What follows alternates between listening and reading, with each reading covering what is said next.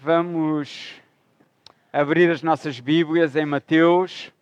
Bom dia a todos, a quem ainda não cumprimentei. Uh, Mateus no capítulo 1, uh, perdão, Marcos no capítulo 1, Evangelho de Marcos, capítulo 1, versículo 14 e 15.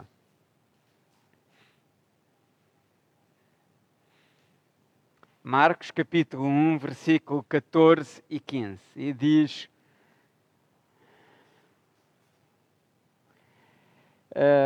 Veio Jesus para a Galileia, pregando o evangelho do reino de Deus, dizendo: O tempo está cumprido, o reino de Deus está próximo. Arrependei-vos e crede no evangelho. O tempo está cumprido, o reino de Deus está próximo, arrependei-vos e crede no Evangelho. Uh, Marcos registra o início da mensagem de Jesus, dizendo: arrependam-se e creiam no Evangelho.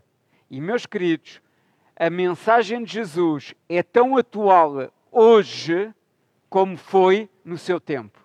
Como se Jesus andasse nas nossas ruas. E alguma coisa que eu vocês já me têm ouvido dizer uh, noutras ocasiões que é muito importante nós compreendermos. Como crentes, como pessoas que acreditamos em Deus, a fé continua atual, certo? Jesus disse: arrependam-se e creiam. Nós continuamos a crer, continuamos a acreditar. Portanto, nós acreditamos para depositar a nossa confiança em Deus e nos tornarmos cristãos, mas continuamos toda a nossa vida a acreditar, certo? Da mesma maneira, a mensagem de Jesus, arrependam-se e creiam, se nós, como cristãos, continuamos toda a vida a acreditar, o arrependimento também continua toda a vida. Claro que o arrependimento começa por nós tomarmos consciência que necessitamos de Deus presente na nossa vida. E por isso arrependemos-nos de uma vida sem Deus, uma vida onde uh, Deus não está no controle da nossa vida e mudamos para uma vida em que colocamos Deus no controle da nossa vida. É isso, meus queridos, que é o arrepend... que começa por ser o arrependimento. Mas o arrependimento continua durante a nossa vida como cristãos. E há muitas vezes que nós temos que nos arrepender de atitudes erradas, de coisas que não estão bem, porque necessitamos da intervenção de Deus na nossa vida. Vamos então ver um pouco o que é isto que Jesus ensina de que é o arrependimento. E eu gostaria que nós uh, lêssemos um, um, um, Gostaria de vos ler uma explicação de arrependimento que eu pus aí no PowerPoint, ok? E diz: arrependimento, e agora, os irmãos da Guiné, olhem para a parte de baixo, está bem?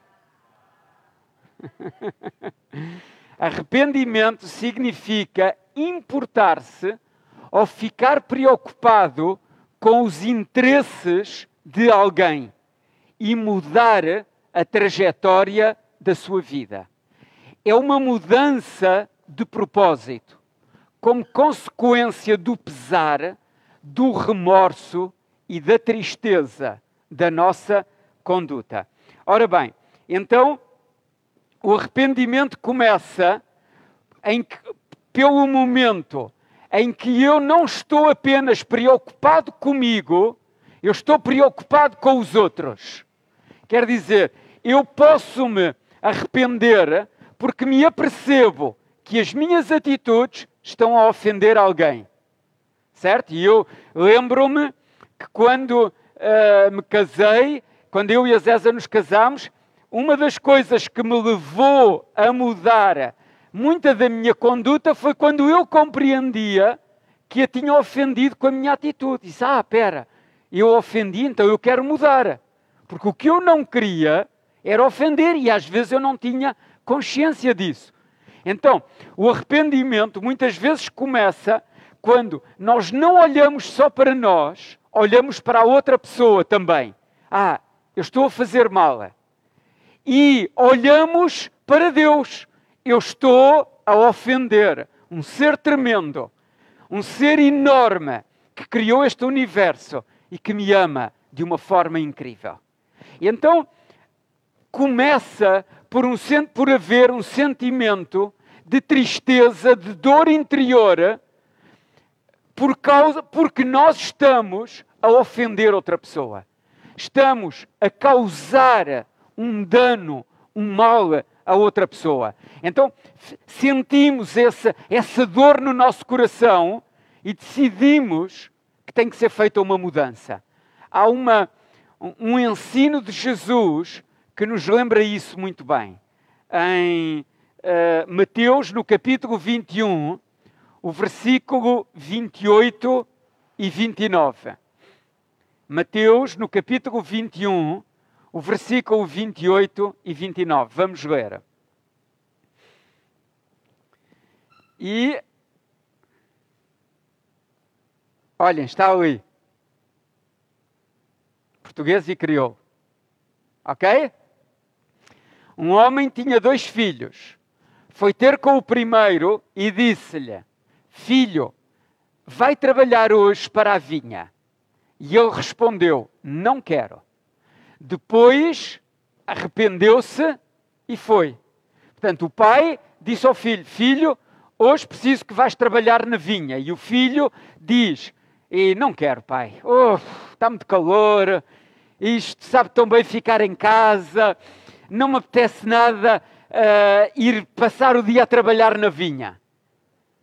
Mas depois o, o filho ficou a pensar na sua atitude, no pedido do pai, na tristeza e no desapontamento que podia ter causado ao pai.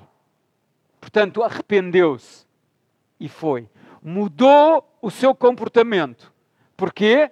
Porque avaliou o que estava a fazer e, e pensou que era necessário mudar. É isto, meus queridos, que é o arrependimento. Vamos ler outra frase sobre o arrependimento.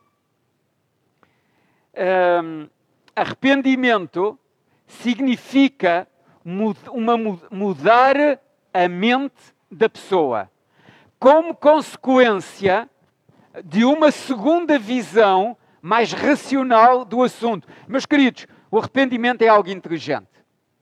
Certo? Porquê? Porque não é apenas uma coisa emocional. Sim, eu sinto-me mal porque fiz mal, porque ofendi alguém. Mas depois eu começo a pensar e vejo, eu não devia ter agido desta forma. Eu devia ter agido de outra forma. E este é uma segunda visão mais racional do assunto expressa, evidentemente, uma mudança de escolha, de propósito ou de intenção, de acordo com uma observação inteligente, sendo, portanto, um fenómeno da vontade. Ou seja, eu sinto-me mal, tem uma começa muitas vezes por ser algo emocional. Eu sinto-me mal, eu tenho uma dor cá dentro porque o meu comportamento foi errado e eu ofendi alguém. E eu analiso isso e vejo, não está correto agir dessa forma. Eu não quero continuar a agir dessa maneira. E, portanto, eu mudo a minha forma de agir. Porquê? Porque fiz uma análise inteligente sobre a minha conduta e vejo, está errado. Faço uma mudança. Certo, meus queridos? Por exemplo, alguém que uh, se sentiu mal emocionalmente com o que fez, mas nunca fez uma análise inteligente da sua conduta. Sabem quem foi? Judas. Judas sentiu-se muito mal por trair Jesus, mas ficou por ali. Ele não pensou, a minha conduta está errada, eu tenho que mudar a minha conduta. E por causa disso, ele enforcou-se. Pedro negou Jesus, sentiu uma grande tristeza e chorou muito. mas analisou a sua conduta e tomou a decisão de não negar mais Jesus, de o seguir de forma fiel. Aquilo que aconteceu com Pedro foi uma atitude de arrependimento, de mudança de vida. Judas não. Ele sentiu-se mal, mas nunca fez esta análise inteligente sobre a sua conduta. E Deus deu-nos inteligência para nós analisarmos de forma inteligente, olhando para a Sua palavra, a nossa conduta e pensarmos: está errado, tenho estado a agir mal, necessito mudar. E esta mudança de propósito, esta mudança de intenção, é aquilo que a Bíblia chama o arrependimento. E isto é extremamente importante para nos voltarmos para Deus. Porque o primeiro arrependimento do ser humano é de viver sem ter Deus no centro da sua vida, sem, sem buscar a Deus, sem depender de Deus, sem pôr Deus em primeiro lugar. E este é o arrependimento número um do ser humano.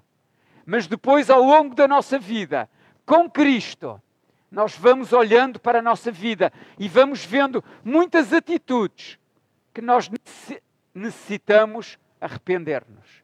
Necessitamos mudar, porque queremos agradar a Deus. E há algo que muitas vezes nos impede de nos arrependermos. E sabem o que é? É a dureza do nosso coração. É olhar, é, é termos feito mal e não sentirmos essa dor interior, porque causamos mal ao outro porque ofendemos o outro, porque ofendemos Deus. Então, ofendemos outra pessoa, ofendemos Deus e não há nenhuma dor interior. A Bíblia chama a isso a dureza do nosso coração. E se não há dor interior, nós também não analisamos a nossa conduta. E se não analisamos a nossa conduta, não nos arrependemos, não mudamos. Gostaria de ler convosco um versículo em Hebreus, no capítulo 3, o versículo 14 e 15. E diz: Na realidade, nós participamos em tudo com Cristo. Se mantivermos firme até ao fim a confiança que tínhamos no princípio. Nós participamos em tudo com Cristo, se mantivermos firme a nossa confiança que tínhamos no princípio. E agora vejam, a Sagrada Escritura diz: se ouvirem hoje a voz de Deus, não se mostrem duros de coração, como fizeram no tempo da revolta. Não se mostrem duros de coração. Porquê? Porque a dureza de coração impede-nos de compreender, de, de sentir a dor porque fizemos mal, de que ofendemos Deus, de que ofendemos pessoas e, de, e, depois, e, e consequentemente, impede-nos de nos arrependermos. Certo? Então, meus queridos, como é que eu posso identificar a dureza do coração? se a dureza do meu coração me impede de me voltar para Deus, de me arrepender, como é que eu a posso conhecer ou identificar? Eh, eu vou começar por uh, dar quatro exemplos, mas que eu não vou desenvolver, porque já noutra ocasião eu falei sobre isso, e depois vamos ver outros mais. Quando estamos indiferentes ao pecado, quando manifestamos uma sincera satisfação com o pecado, não é? E todos nós temos pecados que alguns de nós gostamos, não é? Porque muitas vezes não entendemos que apesar de gostarmos desse pecado, ele ofende Deus. Uh, quando não nos opomos ao pecado e quando temos alguma uh, antipatia na forma como Deus define os valores do seu reino e, e reclamamos do rigor dos seus mandamentos. Bom, eu não vou desenvolver isto porque eu já o fiz noutra ocasião. Vamos ver agora outros exemplos. Como é que eu posso identificar a dureza do meu coração? Quando alimentamos desconfiança acerca de Deus, do seu caráter, da sua fidelidade e das suas promessas. E nós pensamos, mas eu não desconfio de Deus. Digam-me uma coisa, meus queridos. O que é que é mais ofensivo? Eu já tenho dito isto noutras ocasiões. É duvidar da capacidade da pessoa ou do carácter da pessoa. O que é que é mais ofensivo? Do carácter. Se alguém duvidar se tu tens capacidade para o ajudar, não é, muito, não é ofensivo, pois não? Epá, será que ele consegue? Será que ele tem força? Isso não é muito ofensivo, certo? Mas se alguém duvidar do teu carácter, epá, será que ele quer? Certo? Aí já começa a ser ofensivo. Nós sentimos-nos ofendidos. Claro que eu quero. Quando um amigo pensa, será que ele quer ajudar? Isso, olha, se calhar não posso, mas querer, eu quero. É? Eu preciso de alguém para me ajudar nesta hora a fazer isto. Olha, eu se calhar não posso, mas se eu pudesse, eu ia. Certo? Agora, se o mesmo amigo pensar, ah, não vou, não lhe vou pedir, porque ele não me quer ajudar. E nós aí já nos dói, porque a pessoa está a duvidar do nosso carácter. Agora digam-me uma coisa: nós duvidamos de quê? Do carácter ou da capacidade de Deus? Algum de nós duvida que Deus tem poder para nos ajudar? Algum de nós duvida que Deus tem capacidade para fazer um milagre e ajudar-nos? Não. De que é que nós duvidamos? De que Ele quer. E isso é muito mais ofensivo do que duvidar da capacidade de alguém. Quando nós duvidamos de que Deus está presente, quando nós duvidamos de que Deus nos quer ajudar, que quer cuidar as nossas necessidades, guiar a nossa vida, que quer conduzir a nossa vida, que nos quer proteger e ajudar diariamente. Quando nós duvidamos disso, duvidamos de quê? Do carácter ou do poder? Nós não estamos a pôr o poder de Deus em causa. Nós duvidamos, estamos a duvidar do carácter de Deus. Certo, meus queridos?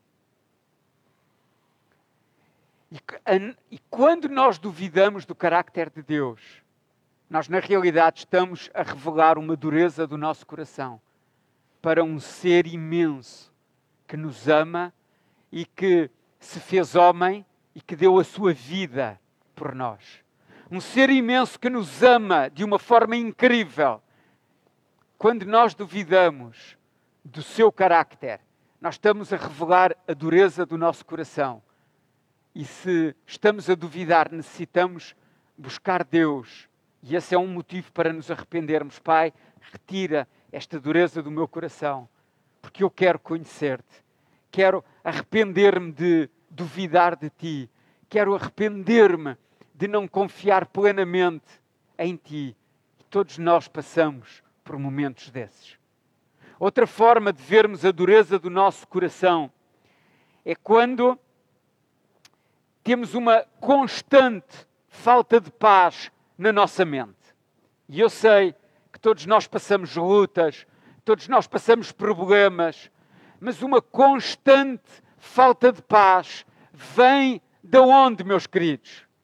Se eu passo a confiar em Deus e tomo a decisão de confiar em Deus, o que é que me acontece quando eu confio? Paz. Se eu estou ansioso por alguma coisa e me volto para Deus, Deus, eu preciso da tua ajuda, estou ansioso com isto, eu quero confiar em ti, mas não tem sido fácil, eu preciso da tua ajuda, eu preciso da tua intervenção. e nos esforçamos por lançar a nossa ansiedade sobre Ele e começamos a buscar Deus, qual é a consequência? Paz. Certo? Paz é a consequência. Agora, se eu vivo numa constante falta de paz, o que é que isso significa, meus queridos? Significa que eu estou a duvidar provavelmente do seu carácter. Eu não estou a descansar verdadeiramente nele. E eu preciso de me voltar para ele, de lhe pedir perdão, de lhe pedir que me mostre aonde é que eu não estou a confiar, para descansar nele. Na realidade, meus queridos, uma constante falta de paz mostra que no nosso coração nós não estamos a confiar e a descansar em Deus. Certo? Porque o Deus de paz traz paz à nossa vida, ao nosso coração e à nossa mente. E muitas vezes essa falta de paz vem por nós duvidarmos do seu carácter. E isso revela uma dureza do nosso coração e que nós necessitamos voltar-nos para Deus para aprendermos a descansar nele.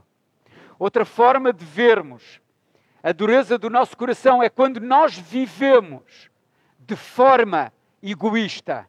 Meus queridos, o arrependimento é uma vida que está centrada em si e passa a estar centrada em Deus, certo? Se passa a estar centrada em Deus e não em mim, logo há uma mudança na minha forma de ser e eu tenho que ficar menos egoísta, menos centrado em mim, porque o egoísmo é estar centrado em mim. Mas o egoísmo também significa que eu vou, uh, eu vou negar apetites egoístas. E eu quero fazer aqui uma, uma, eu quero fazer aqui uma explicação. Quando se fala de apetites egoístas, uh, nós já ouvimos pela história da Igreja que quando a Igreja falava de negar apetites egoístas, alguma vez na história da Igreja isso foi levado a um extremo, certo? Se eu tenho fome, o meu corpo está a dizer-me o quê? Eu preciso de comer, certo? Certo, meus queridos? Não é errado, pois não? E a Bíblia ensina-nos é comermos com moderação. Se eu tenho sede, isso não é um apetite egoísta, pois não? Porquê? Porque o meu corpo está-me a dizer que precisa de água, certo? Agora, água nós podemos beber a que quisermos. Há outras coisas que nós temos que beber com muita moderação, certo, meus queridos? Então, o facto de nós termos apetites, Deus criou-nos com esses apetites e isso não significa necessariamente que são egoístas. Nós temos é que ser moderados. E agora vamos pensar no ensino do pastor Mark. E nós temos que voltar a ver esse vídeo todos outra vez. E falo agora para os homens. E quando nós temos vontade de ter sexo, isso é um apetite egoísta? Não. É a nossa alma a dizer: trata bem a tua esposa. Lembram-se do ensino do pastor Mark? Sempre que nós temos, quando nós temos vontade de ter relações sexuais, a nossa alma está-nos a dizer: Be kind to the girl. Trata bem a tua esposa. Certo? temos que voltar a. Temos que combinar um dia que para nos sentarmos e vermos outra vez esses vídeos de ensino sobre casamento. Certo, meus queridos? Então, não há não é necessariamente errado. Apetites que eu tenho, eu tenho é que saber que a fome, a sede, tudo isso tem que ser vivido em moderação.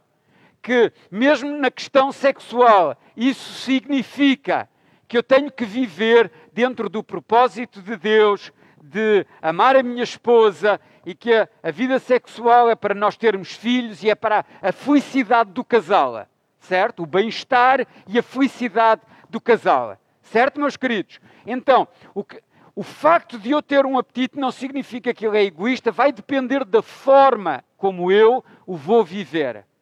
Não é errado ter vontade de descansar, tem é que ser com moderação. Não é errado ter vontade de ver um filme, não é errado ter vontade, não me apetece pensar em nada, quero ir um bocadinho para a internet e não pensar em nada. Não, é errado.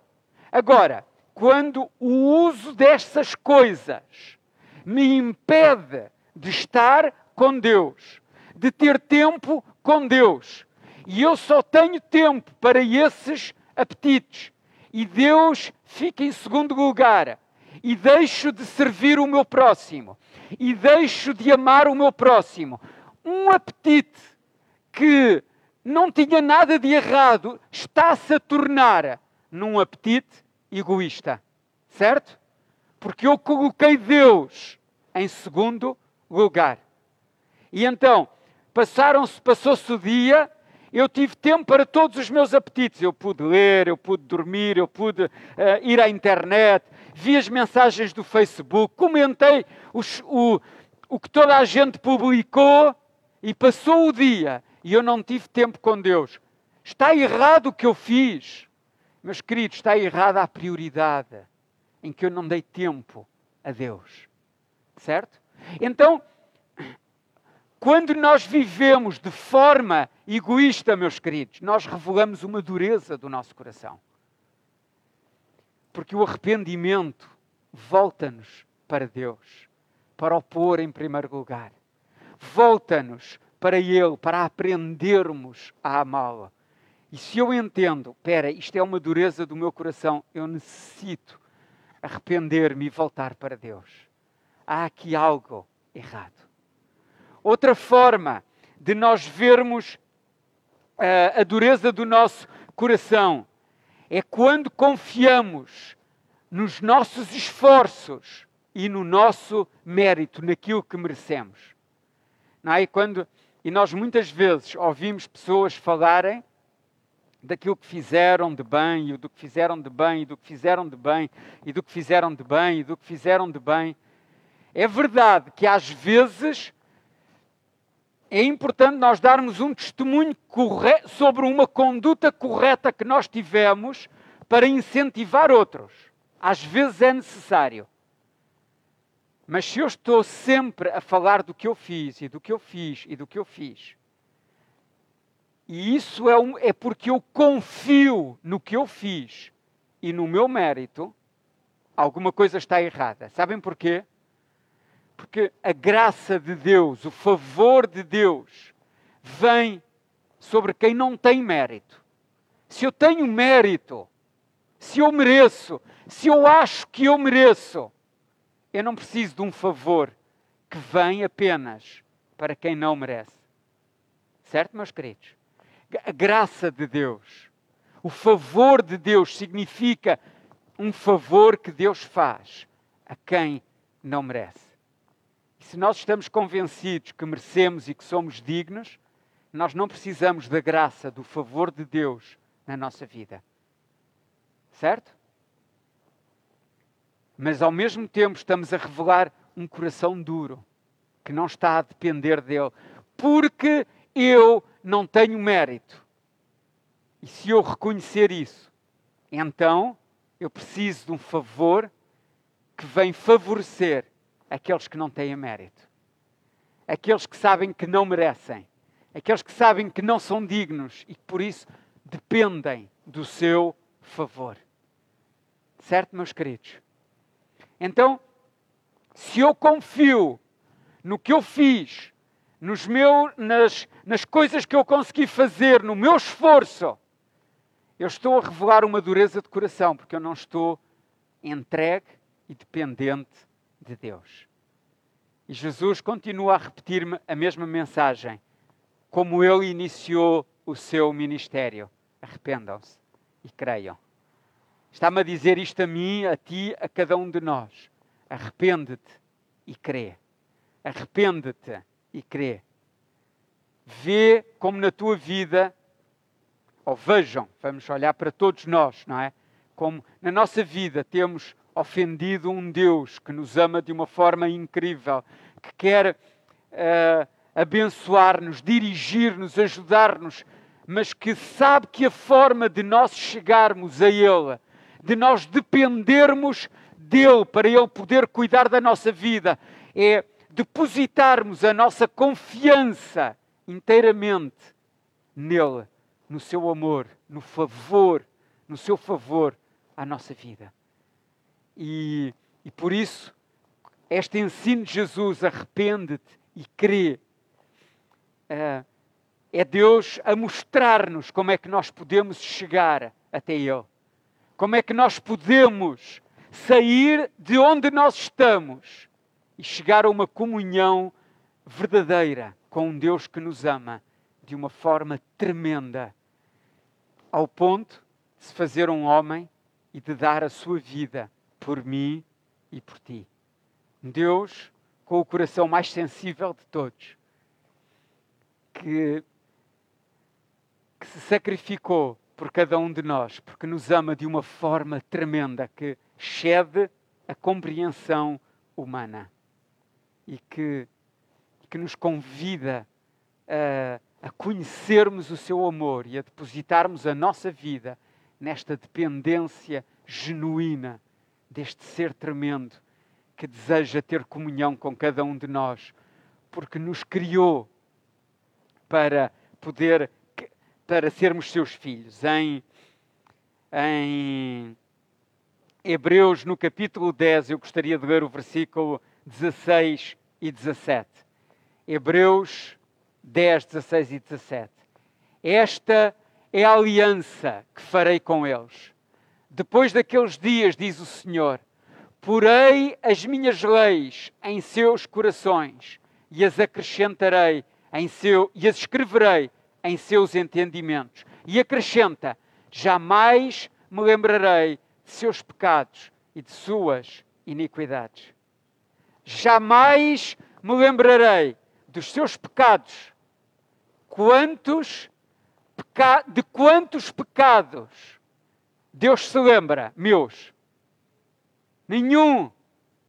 Quando eu me arrependo, uma coisa fantástica que acontece é que Deus perdoa e esquece todos os meus pecados. E às vezes, a única pessoa que precisa de ser perdoada sou eu perdoar-me a mim mesmo. Porque continua a atormentar-me com as coisas erradas que eu fiz. E às vezes preciso de me perdoar a mim mesmo.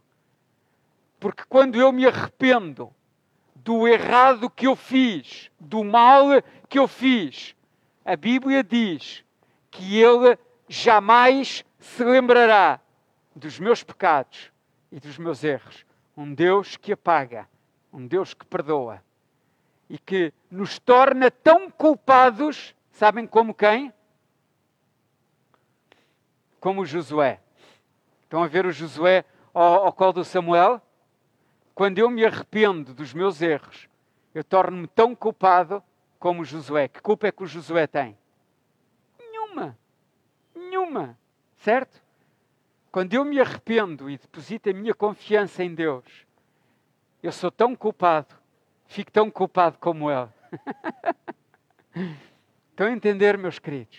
Ele apaga, Ele limpa.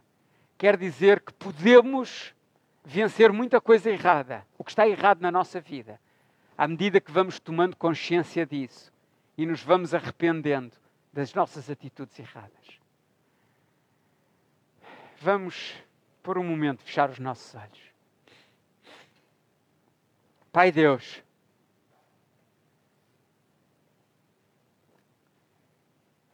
ajuda-nos a ver aonde é que temos tido um coração duro. Ajuda-nos a ver aonde é que temos sido egoístas. Temos vivido, aonde é que temos vivido centrados em nós. E nos temos recusado a servir-te, a buscar-te, a ter tempo para ti. Aonde temos confiado na nossa capacidade e não temos dependido de Ti. Ensina-nos a ver, Pai,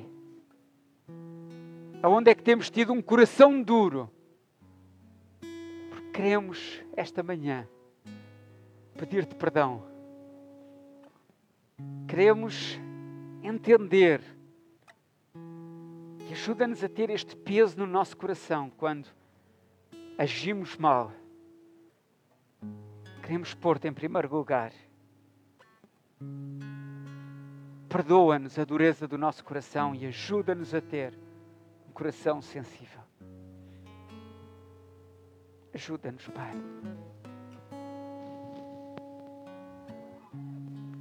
Em nome de Jesus.